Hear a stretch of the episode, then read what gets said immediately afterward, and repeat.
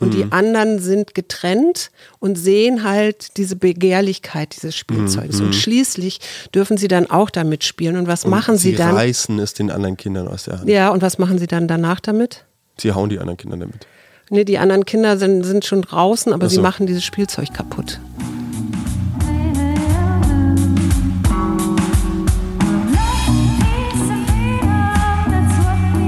Wir, Arbeit, Leben, Liebe. Der Mutmach-Podcast der Berliner Morgenpost. Einen schönen guten Tag. Hier sind wieder wir, Paul und Suse Schumacher mit Hallo, dem Mutmach-Podcast Genau. und einer weiteren Folge zum Wochenende. Und zwar möchte ich mit dir heute über Gewalt und Aggression sprechen. Aufhänger ist ein Vorkommen, das am letzten Wochenende passiert ist, dass eine junge türkischstämmige Frau von sechs Erwachsenen zusammengeschlagen worden. Und im ersten Moment sah es so aus, dass, das, dass sie körperlich angegriffen worden ist, weil sie keinen Mund-Nasenschutz in der Straßenbahn auf hatte. Und dann stellte sich aber viel später raus und sie hat das auch laut gemacht, indem sie bei Instagram ein Video gepostet hat, wo man sie im Krankenhaus sah und wo sie gesagt hat, das war nicht wegen Mund-Nase, das war rassistisch. Und sie hat da auch zu Hilfe gerufen und es hat sich da keiner drum gekümmert. Also die ist richtig mit Gehirnerschütterung und Bauchtrauma und Prellung und so im Krankenhaus gelandet. Und in solchen Momenten und wenn man dann sieht, dass die Angriffe auf Polizisten häufiger inzwischen vorkommen und auch Querdenker-Demos manchmal sehr aggressiv und gewalttätig daherkommen, ne? ich sag nur Reichstagserstürmung, dann ist natürlich die große Frage, wird unsere Gesellschaft, werden wir aggressiver? Gibt es tatsächlich diese Spaltung, von der so viele Menschen immer sprechen oder meinen wahrzunehmen? Und deswegen dachte ich, vielleicht sollten wir einfach mal darüber sprechen. Ja, zu dem Fall in der Straßenbahn kann ich sagen, da gab es aus meiner Generation in meinem Umfeld auf jeden Fall einen großen Aufschrei. Das hatte aber in erster Linie tatsächlich damit zu tun, dass die Berichterstattung dahingehend einfach fehlerhaft war in den ersten Ja. Tagen. Und ich dort mit einigen Leuten Gespräche geführt habe, die sich sehr echauffierten und gleich wieder sagten, die großen Medien, man kann ja niemandem trauen und so. Naja, das ist- das, ist, das das finde ich immer ein bisschen schwierig. Genau, das ist auch zu einfach, weil letzten Endes sind ja die Medien diejenigen, die auf den Informationen der Polizei aufbauen. Ja. Und wenn die Polizei dort in den ersten Stunden der Ermittlungen nun mal einen falschen Tatbestand protokolliert, dann können die großen Medien ja nichts anderes machen, als aufgrund dieser Beweislage oder dieser Ja, Berichtslage also man kann ihnen vor, vorwerfen, und das war im Deutschlandfunk auch eine Radiosendung oder eine Sendung dazu, dass äh, sie diese Polizeimeldungen ungeprüft einfach veröffentlichen. Ne? Und natürlich muss man sich auch fragen, was passiert da eigentlich, auch in unseren Köpfen, wenn wir sowas lesen. Und natürlich ist im ersten Moment, war ich so ein bisschen schockiert und dachte so, hä, weil Ja. jemand nicht in der, in der Straßenbahn jetzt eine Maske aufsetzen will, okay, finde ich auch nicht toll. Und da sich jemand dazu äußert, gibt es immer noch kein Recht darauf, jemanden mit sechs Mann zu verprügeln. Schon gar nicht ein jugendliches Mädchen. Und das waren ja definitiv mittelalte Erwachsene, die das gemacht haben. Und da spielte natürlich wohl auch noch eine Rolle Alkohol. Und Alkohol ist ja durchaus etwas Enthemmendes. Man kennt ja auch diese Raufereien, sage ich mal, oder Schlägereien, die es so manchmal nach Fußballspielen gibt, die sicherlich auch mit Alkohol eine Rolle spielen. Und was ich ganz interessant fand in dem Zusammenhang, man denkt ja immer, aha, Alkohol enthemmt, aber tatsächlich ist es wohl auch so oder spielt das auch eine Rolle, was ich im Vorfeld über Alkohol denke. Wenn ich Okay. denke, das enthemmt mich und das macht mich mutiger und so ist die Wahrscheinlichkeit, dass ich mich danach dann auch prügel unter Alkoholeinfluss größer. Verstehe. Alkohol setzt die Hemmungen auch definitiv runter. Ne? Also dass ich dann vielleicht dazu neige, dann eher zuzuschlagen. Und mir fällt dazu ein, es gibt einen Film, den ich gerade angefangen habe zu sehen, der spielt im Rockermilieu. Da treffen die Jungs sich und erst spielen sie noch so ganz nett gegeneinander Basketball oder sowas. Und dann in der zweiten Runde, wo sie nämlich dann alle schon einen getrunken haben oder irgendwelche anderen Drogen konsumiert haben, da prügeln sie sich gegenseitig. Kennst du sowas? Also ist das so ein typisches männliches Verhalten? Jein. Die einzigen Personen, mit denen ich mich tatsächlich so, so Playfight-mäßig prügel, sind vielleicht mal mein kleiner Bruder Ja, kenne ich, kann ich bestätigen. Und Anton tatsächlich. Anton ist ein guter Freund von mir, ein langjähriger Freund. Und mit dem habe ich so einen komischen Wettbewerb. Und zwar haben wir eines Tages festgestellt, dass ich, ich glaube, da wollten wir irgendwas Schweres heben. Und da hat sich herausgestellt, dass ich vielleicht physisch einfach ein bisschen mehr Kraft habe als Anton. Mhm. Das mag an meiner Größe liegen, das mag an meiner Handball-Leistungssport-Vergangenheit liegen. Mhm. Es mag daran liegen, dass ich in dem Moment den Gegenstand besser zu packen hatte oder an dem Tag länger geschlafen hatte oder ich weiß nicht was. Mhm. Auf jeden Fall stellte sich irgendwie raus, dass ich körperlich kräftiger bin als Anton. Nun hat Anton dann zum sportlichen Ausgleich nebenbei mit dem Kickboxen angefangen. Ah. Und wusste, dass ich ja mit Papa und Fritz auch eine ganze Zeit beim Kickboxen war. Mhm und war dann total scharf darauf zu gucken. So ein bisschen zu rangeln. Genau. So, wer ist der Stärkere? Genau, zu gucken jetzt so, ne, jetzt habe ich ein paar neue Skills, jetzt habe ich ein paar neue Fähigkeiten. Mal gucken, ob ich jetzt besser bin als er. Das führte dann dazu, ich glaube, das habe ich dir auch noch gar nicht erzählt. Oh Gott. Dass wir uns, äh, nee, nee, also war jetzt nicht dramatisch, aber dass wir uns in der Wohnung eines Freundes im Flur so völlig unvermittelt bei einem netten Beisammensitzen anfingen zu rangeln Mhm. Und das Ganze wirklich so ein bisschen aus dem Ruder gelaufen ist. Also wir dann echt, ich glaube, letzten Endes 10, 12 Minuten da aneinander rumgezerrt und ich weiß nicht was haben und uns gegenseitig im Schwitzkasten versuchten, ohnmächtig zu machen. Echt? Ja, ja, ja, so ja, ja, ja. Also Anton, Anton meinte, er hätte mit aller Kraft gedrückt und er hätte es einfach nicht hingekriegt, unter mein Kinn zu kommen und mir so und so weiter und so fort. Also wir sind dann natürlich auch mit so einer kleinen, mit so einem kleinen sportlichen Ehrgeiz rangegangen und es war jetzt nicht mit Augen pieken und an den Haaren ziehen und so weiter und so fort. Mhm. Aber diese. Und ohne, ohne Waffen. Genau, ohne Waffen. Äh, aber diese testosterongeladene Rangelei, die kenne ich. Und ja, das, das tritt tatsächlich vermehrt eigentlich mit männlichen Freunden auf. Mhm. Auf jeden Fall. Ja, rein sozialpsychologisch ist es zu kurz tatsächlich gedacht, das nur auf das Testosteron Klar, zurückzubringen. Ne? Sozialpsychologisch guckt man natürlich auch immer bei aggressivem Verhalten, guckt man natürlich auch in Tierstudien rein. Klar. Und es gibt so ein ganz interessantes Experiment, da ist eine kleine Katze mit einer Ratte groß geworden. Also die sind zusammen aufgewachsen. Mhm. Und normalerweise ist ja das, was man bei Katzen beobachtet, wenn die Nagetiere sehen, dass die sich dann draufstürzen und die jagen. Mhm. Diese Katze hat dieses Verhalten aber nicht gegenüber anderen Ratten gezeigt, sondern da war sie genauso nett und freundlich wie zu ihrer Partnerratte, oh. sage ich mal. Mhm, das heißt, ähm, und anders rum, wenn du eine Ratte isolierst, die wächst, also die wird gleich getrennt nach der Geburt und wächst alleine auf, mhm. dann zeigt die gegenüber ihren Artgenossen aggressives Verhalten.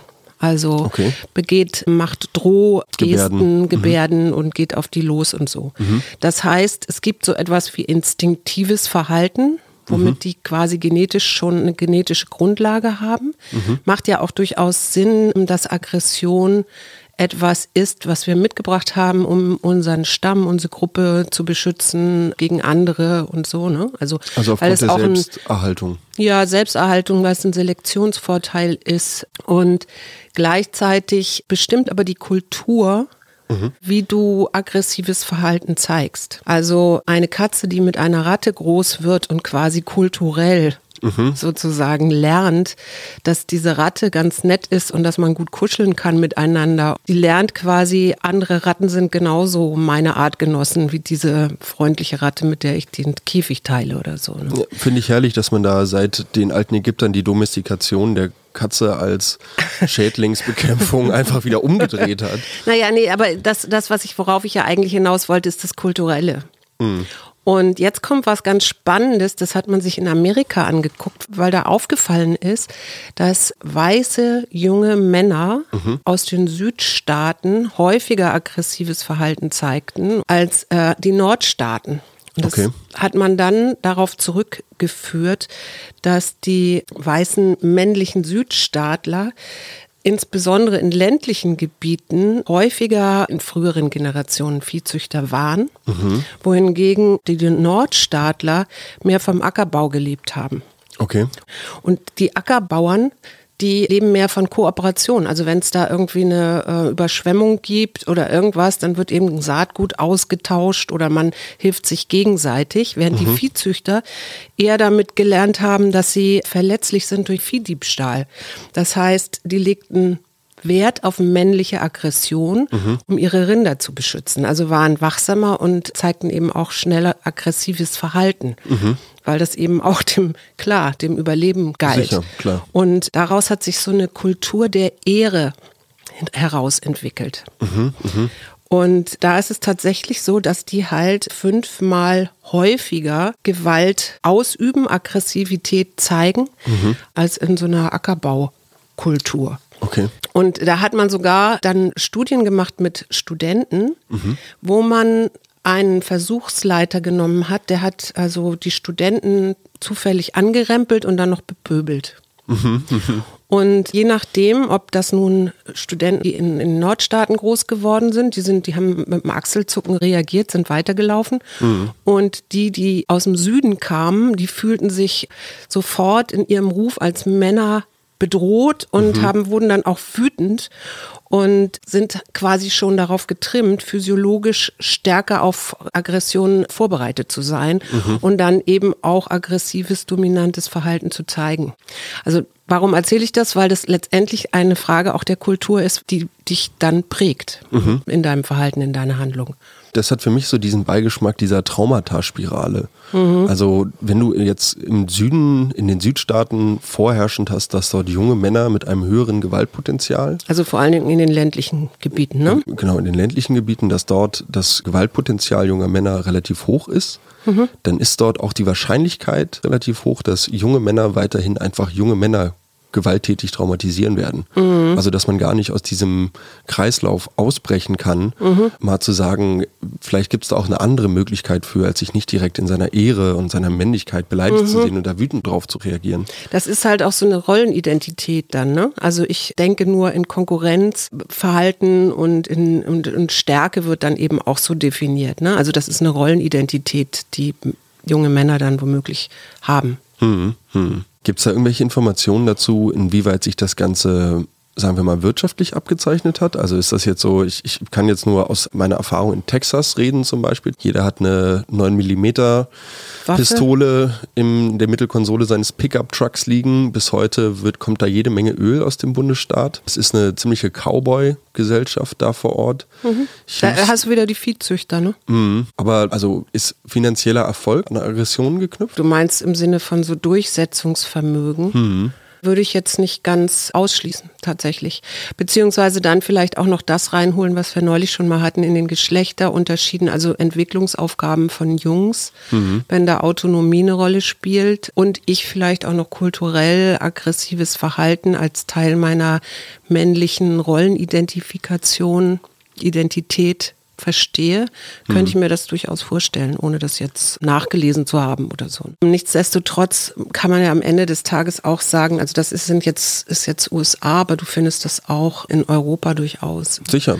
Und ich frage mich immer, was das auch vielleicht für bestimmte Entwicklungen, also jetzt kulturell in größeren Dimensionen gedacht bedeutet. Und äh, um nochmal zurückzukommen auf die Sozialpsychologen, die sich halt auch mit Tieren beschäftigen. Ich meine, unsere nächsten Verwandten sind die Menschenaffen, also sprich Schimpansen und Bonobos. Mhm. Und da fand ich ganz interessant bei meiner Recherche jetzt zu diesem Podcast, im Kongo-Becken. Mhm. Ja, da gibt es, also ich wusste das gar nicht, aber Bonobos ist tatsächlich so, die leben nur in einer bestimmten Region auf der Welt. Also die sind mhm. auch vom Aussterben bedroht, wie viele, viele Tierarten. Und bei den Bonobos, die haben ja in ihrer Sozialstruktur Unterschiede zu den Schimpansen. Also Schimpansen sind wesentlich aggressiver als Bonobos. Mhm. Und bei den Bonobos sind die Weibchen vor allen Dingen diejenigen, die das Gruppengeschehen bestimmen. Mhm. Und was ich ganz interessant fand, zum Beispiel so als Unterschied, Schimpansen schließen sich in Gruppen zusammen, um ihren mhm. Rang innerhalb der Hierarchie zu verbessern. Ne? Mhm. Die reagieren ja auch, das ist ja auch ein Lebewesen, das töten kann. Und bei den Bonobos bleiben die Männchen bei den Müttern Also die bleiben in der Gruppe, wo ihre Mütter sind. Die Mutter bestimmt das soziale Die- Ansehen und genau. es wird sich nicht zusammengerottet in der üblichen CEO-Manier, um zu gucken, welche Sekretärin man jetzt nochmal sexuell angehen kann. Ja, genau. Und die haben Schimpansen. natürlich eine ganz interessante Sozialstruktur, weil der Umgang untereinander ist entspannter. Und ja, wir wissen alle, sie benutzen Sexpraktiken. Ich wollte gerade sagen, sind Bonobos nicht die, die irgendwie eigentlich den ganzen Tag und dann jeder mit jedem? In, in, wer, wenn die Gruppe sich trifft, dann wird das erstmal praktiziert und jeder auch mit jedem, ja. Okay. Und äh, auch ganz interessant, die gucken sich, also ein Drittel bei der Paarung guckt sich an. Also das machen Schimpansen zum Beispiel nicht. Oder Okay. dass auch Weibchen sich gegenseitig Lust verschaffen oder männliche Tiere sich gegenseitig Lust verschaffen. Und das ist sozialer Faktor, der sich auch noch natürlich zeigt in diesem gegenseitigen Lausen und so. Ne? Und das machen vor allen Dingen die Weibchen. Gehen so in Beziehung, also durchs Lausen und noch eher als Männchen. Hm. Dazu fällt mir gleich was ein, äh, vor, allem, vor allem zu den Sexpraktiken, die die Männer dann untereinander vollziehen bei den Bonobos. Und zwar zum Thema Gewalt ist äh, mir eingefallen, dass ich im Internet in meinem persönlichen YouTube-Feed vor einigen Jahren immer wieder über so Prank-Videos gone wrong gestolpert bin. Also einfach Scherz oder, oder so, so Fallenstellvideos, die nach hinten losgegangen sind, die aber auch genau unter diesem Titel ins Internet hochgeladen wurden. Zumeist auch nicht jetzt von jemandem Dritten, der irgendwie an dieses Video gelangt war, sondern ganz klar von demjenigen, dem der Kanal gehörte. Und eines der Videos, die mir da am meisten im Kopf geblieben sind, ich habe verzweifelt versucht, es nochmal zu finden, war ein junger weißer Mann, der in der New Yorker Bronx mit einer relativ zweideutigen, auch in die homosexuelle Richtung gehenden Frage auf dortige, ja sagen wir mal, nach, nach Gangmitgliedern aussehende Gruppen zugegangen ist. Und dort also ganz, ganz gezielt die Provokation gesucht hat. Ja. Also ganz gezielt mit einer provokanten Frage zu Leuten gegangen ist, wo man davon ausgehen kann, dass dieses Thema vielleicht jetzt nicht so wahnsinnig gut aufgenommen wird oder dass, dass diese Menschen oder Individuen keine Lust haben, über dieses Thema zu reden oder sich damit zu beschäftigen. Und das ging dann so weit, dass dort Schusswaffen gezogen wurden. Dass Schusswaffen gezogen wurden und dass dieser, dieser Filmemacher, dieser Junge dort aktiv bedroht wurde. Also das Spiel mit der Gewalt. Und ich begebe mich freiwillig in eine provozierte und nur so vor Gewalt triefende Situation, um von meinem Kumpel, äh, der das Ganze mit dem Handy filmt, da super Material zu erhalten, um das ins Internet zu stellen. Das ist total das Phänomen geworden. Ich ähm, hatte schon mehrere Videos, die mir irgendwie Arbeitskollegen, Schulkameraden, wie auch immer, über irgendwelche debilen WhatsApp-Gruppen zugeschickt hatten, wo sich einfach Leute prügeln, wo sich im Gleisdreieckpark geprügelt wird, wo sich für irgendwelchen Diskotheken geprügelt wird. Also da sind die Bonobos auf jeden Fall weiter als wir. Ja, definitiv. Und mit der Waffe, da gibt's auch so sozialpsychologisch ganz interessante Erkenntnisse, unter anderem mit weißen Polizisten, die in der Voreinstellung und auch weil sie eine Waffe tra selber tragen, also die alleine die Tatsache, dass du eine Waffe hast oder mit einer Waffe spielst, ja, oder siehst, schafft bei dir eine Voreinstellung. Bei weißen Polizisten hat man das beobachtet, wenn die auf Streife fahren und die sehen einen schwarzen jüngeren Mann oder jüngeren weiß ich nicht, aber Mann auf jeden Fall, dass sie dann und der fummelt gerade irgendwo an seinem Hosenbund rum oder irgendwas oder greift nach irgendwas, dann ist die Vorstellung, dass der jetzt eine Waffe zieht, viel viel höher und dann wird eben auch schneller mal geschossen Weil man selber eine Waffe hat. weil man selber eine Waffe hat, genau. Und das hat man gezeigt auch an Studenten. Und zwar ging es da in einer Studie darum, dass die wurden vorher beleidigt und wütend gemacht. Und dann gab es eine Gruppe, die hatte äh, im Raum eine Waffe liegen und eine andere Gruppe, die hatte einen Badmintonschläger liegen. Und im zweiten Teil des Versuches sollten die dann jemanden bestrafen mit Stromschlägen. Und jetzt rate mal, wer die stärkeren Stromschläge dann benutzt hat oder Ja. hochgezogen hat. Vermutlich die mit der Waffe. Genau. Und woran liegt das? Und das ist das Interessante. Eine Waffe zu sehen führt automatisch zu einem höheren Testosteronspiegel. Also das Oh. hat man auch gemessen. Das heißt, es ist nicht nur so, dass es einfach das Testosteron ist, das bestimmt, ob du aggressiver dich verhältst oder nicht, sondern die Situation, so wie es eigentlich immer ist. Ne? Es ist nicht nur genetische Disposition, sondern es ist auch die Umwelt. Also was, welche Situation habe ich, liegt mir hier gerade vor? Ne? Und brauche ich gerade einen hohen Testosteronspiegel meinetwegen, weil es bedrohlich ist oder weil es eine aggressive Stimmung ist. Ja, also das ist so, ich denke immer an Otto, der dieses, äh, mit wie die Organe sich unterhalten und dann, der ist gerade in der ich mich Kneipe. jetzt ballen? Ja, Ja. genau. Faust, Ballen, Ballen. Jungs, Jungs, beruhigt euch. Ja, genau. So, ne? Ja. so, daran muss ich immer denken. Da gibt's eben diese Schleife auch, ne? Von Gedanken oder ich nehme eine Situation eben aggressiv wahr und dann fährt mein Testosteron hoch. Oder mein Stress natürlich auch. Also Ich finde das spannend, diese Beobachtung, weil ich habe ja schon zweimal auch ganz aktiv Erfahrungen mit Gewalt gemacht, auch mit körperlicher Gewalt gegen mich. Ich bin zweimal in Berlin überfallen worden, dabei auch übel zugerichtet worden das erste Mal. So richtig schön mit vor den Kopf treten. Das zweite Mal hatte ich dann ein Messer am Hals und mir wurde das Handy abgenommen. Das waren so Situationen, in denen ich mich danach so hilflos und so beschissen gefühlt habe, dass ich dann für eine ganze Zeit lang, immer wenn ich abends rausgegangen bin, zum Teil ein kleines Taschenmesser dabei hatte. ja, kann ich total nachvollziehen. Und dann brauchte es aber eine Situation, an die ich mich noch relativ gut erinnere. Da sind wir in einen Club gegangen mit meiner damaligen Freundin und am Einlass wurden wir vom Türsteher kontrolliert. Und der fand dieses Taschenmesser bei mir in der Tasche und nahm mir das ab. Und mit dem kam ich in so ein kleines Gespräch darüber. Der sieht ja eine ganze Menge, ne, so als Türsteher, Schlagringe, weiß ich nicht, Pfefferspray. Also froh, sei froh, dass er dich noch reingelassen hat. Ne? Ja, Hat genau, er hat mich genau- noch reingelassen, äh, total. Er war auch total verständnisvoll und er hat mich einfach gefragt, warum, warum ich das dabei habe. Und dann habe ich ihm gesagt, naja, ich hätte schlechte Erfahrungen gemacht. Und dann hat er mir zwei Dinge gesagt, die mich seitdem begleitet haben, gerade auch was dieses Waffenverständnis angeht. Und zwar erstens, wenn du eine Waffe dabei hast, aber nicht vorhast, sie zu benutzen, dann zieh sie nicht.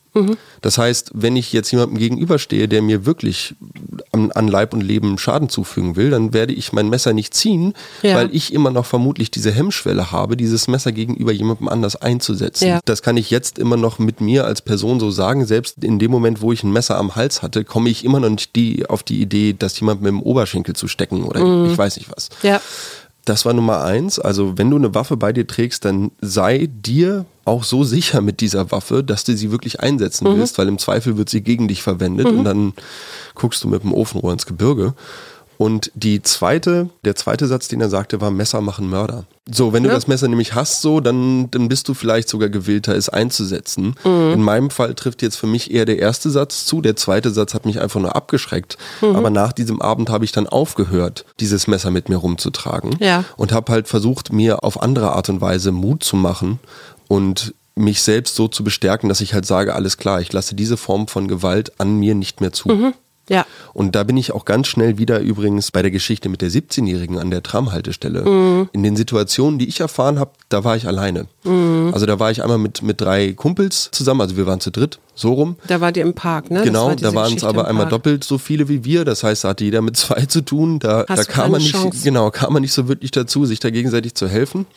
Und in der anderen Situation war es auch zwei gegen eins. Da wurde ich dann auch relativ schnell festgehalten und fixiert. Hm. Da bleibt für mich auf der Strecke, warum bei einem vollen Bahnsteig, einer vollen Tram, da niemand die Zivilcourage zeigt. Ja. Ich für meinen Teil habe da so verschiedene Mechanismen irgendwie auch aus, aus Schulungen und Videos mitgenommen, dass man zum Beispiel ganz gezielt andere Anspricht. Mitreisende in der Bahn anspricht. Genau, Sie da mit der roten Jacke. Genau. Lassen Sie uns doch mal jetzt bitte nach da hinten gehen und diesem jungen Mädchen helfen. Mhm. So, also dass man ganz gezielt andere Leute zur Aktion auffordert. Mhm. Weil alleine sich gegen so eine Gruppe zu stellen, die schon diese latente Gewaltbereitschaft gezeigt hat, Ja. das kann am Ende wirklich schief ausgehen. Eigentlich wäre es am besten, eine Person würde die Polizei rufen und die anderen stellen sich daneben und so blöd das klingt, aber verurteilen in erster Linie erstmal diese Situation. Ja. Und sagen, sprechen auch mit dem Opfer direkt, lassen die Täter völlig außer Acht. Ja. Hey, wie geht's dir? Kann ich dir helfen? Was kann ich tun? Ja. Die Täter existieren für mich überhaupt nicht. Mhm. Sobald Täter häufig merken, dass dort von außen sich eingeschaltet wird, wird ein erster Fluchtinstinkt gesetzt, wird Mhm. ein erster Impuls gesetzt für die Täter, sich aus dieser Situation zurückzuziehen, weil sie merken, merken, dass sie mit dem, was sie dort vorhaben, nicht durchkommen. Meistens ist es ja tatsächlich so, dass so ein Wandel von sozialen Bedingungen, und das ist, glaube ich, auch das, weswegen jetzt doch viele Leute das Gefühl haben, ist, die Sitten verschärfen sich hier, mhm. dazu führt, dass es eben auch Veränderungen im aggressiven Verhalten gibt. Mhm. Und ich habe jetzt wieder leider Gottes ein Beispiel aus Amerika, aber das macht es vielleicht ganz klar. Die Irokesen mhm. sind ja ein indigener Stamm mhm. In Amerika. Und als dort die ersten weißen Einwanderer kamen und es plötzlich darum ging, dass man Fälle tauschte gegen, keine Ahnung, Perlen oder ich weiß nicht. Mhm, ne? Also als es plötzlich anfing, dass es Konkurrenz gab mit anderen Stämmen, um die Warenhandelsströme. Um den, genau, um also ein Anstieg des Wettbewerbs, wenn du so willst. Mhm. In dem Moment kam es dann eben auch zu Kämpfen innerhalb dieser Stämme. Also beziehungsweise nicht innerhalb, sondern gegeneinander. Ne? Okay. Also in dem Fall die Huronen, die kenne ich gar nicht, aber die mhm. haben dann gegen die Irokesen gekämpft. Und wir hatten hier in Europa auch historisch gesehen immer Kriege, wo es um Verteilungskämpfe ging. Mhm. Ja. Und gleichzeitig gibt es aber tatsächlich auch kollektivistisch und kooperative Kulturen. Das sind Gruppen, wo das Aggressionsniveau sehr eng verbunden ist mit, der, mit dem Überleben der Gruppe und wo ganz klar ist, dass Ärger und Aggression gefährlich sind und Unruhe stiftend mhm. und man das deswegen ächtet, ne, damit das gar nicht erst, damit gar nicht erst diese Gruppe irgendwie zerfällt oder so. Mhm. mhm. Und da wurden dann eben auch so ein paar Beispiele genannt von Kulturen, wo tatsächlich eben eher ein soziales Verhalten ist, also kein aggressives Verhalten. Und interessanterweise, das hat mich dann so umgehauen, gehören da unter anderem afrikanische Pygmäenstämme dazu. Mhm. Pygmäen sind halt nicht so riesengroß. Und wo wohnen die wohl? In Afrika. Ja, wo in Afrika? Uh, weiß ich nicht. Unter anderem im Kongo. Hey. Und also das sind nach wie vor im zentralafrikanischen Regenwald Jäger- und Sammlerkulturen, wo ich interessant fand, dass Frauen und Männer gemeinsam auf die Jagd gehen, also Frauen genauso, wo beide auch sammeln, mhm. die nicht fest in einem Ort sitzen und auch keine riesengroßen Gesellschaften bilden, sondern immer eher kleinere Reisegruppen, Gruppen, Reisegruppen, mhm. wenn mhm. du so willst, genau. Erich Fromm hat darüber zum Beispiel geschrieben, nämlich über die Anatomie der menschlichen Destruktivität anhand ethnografische Aufzeichnungen und davon mhm. hat er sich 30 vorstaatliche Völker auf ihre Gewaltbereitschaft angeguckt. Mhm. Und unter anderem bei den Mbuti, mhm. lebensbejahende Gesellschaften mit ausgeprägtem Gemeinschaftssinn, mit sozialer Gleichheit, freundlicher Kindererziehung, toleranter Sexualmoral, wobei schon monogam und auch Inzesttabu ja, mhm.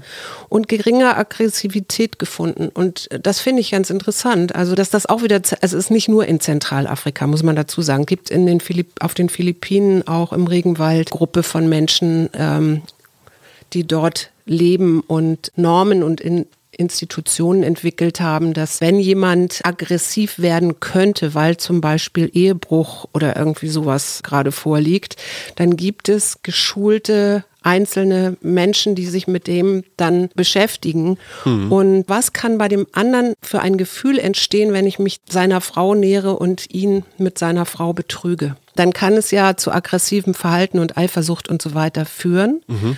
Und wenn ich aber schon so empathisch gelernt habe in der Gruppe, was das bei dem anderen auslöst, dann ist die Wahrscheinlichkeit, dass ich dieses Verhalten tatsächlich zeige und mhm. tatsächlich mache, mhm. viel, viel, viel geringer. Und das finde ich ganz interessant. Was wir als Gesellschaft ja auch so ein bisschen dagegen versucht haben zu unternehmen, ist der Roses Revolution Day, falls ihr dir was sagt. Ja. Am 25. September jeden Jahres sollen an den Orten, wo vor allem junge Frauen Gewalt erfahren haben, eine rosane Rose ablegen, mhm. um darauf aufmerksam zu machen. Jede Rose steht dabei für das Leid der Betroffenen und für ihre Geschichte und ihre Verletzlichkeit. Mhm.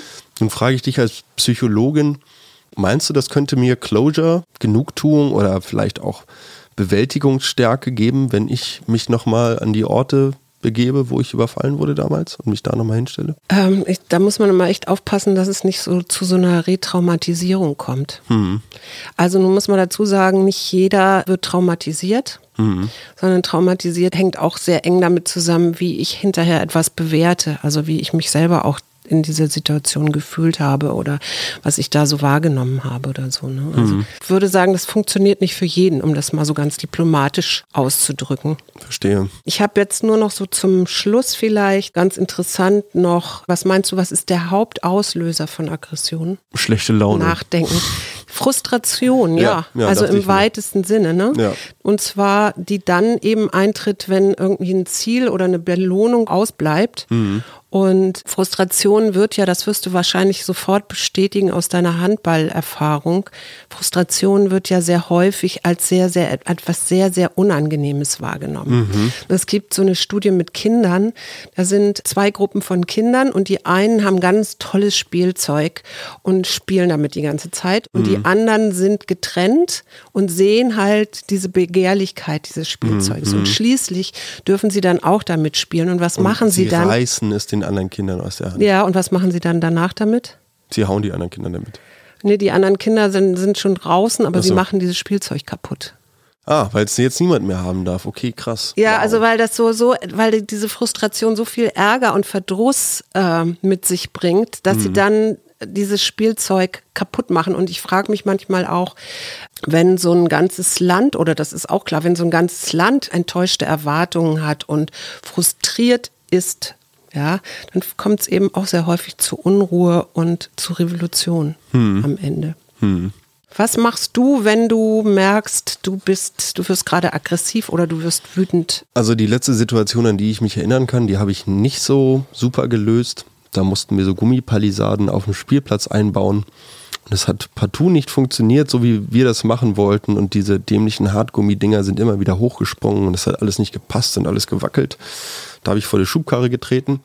Die ist dann umgefallen. nee, wir haben ja Stahlkappen vorne in den Sicherheitsschuhen.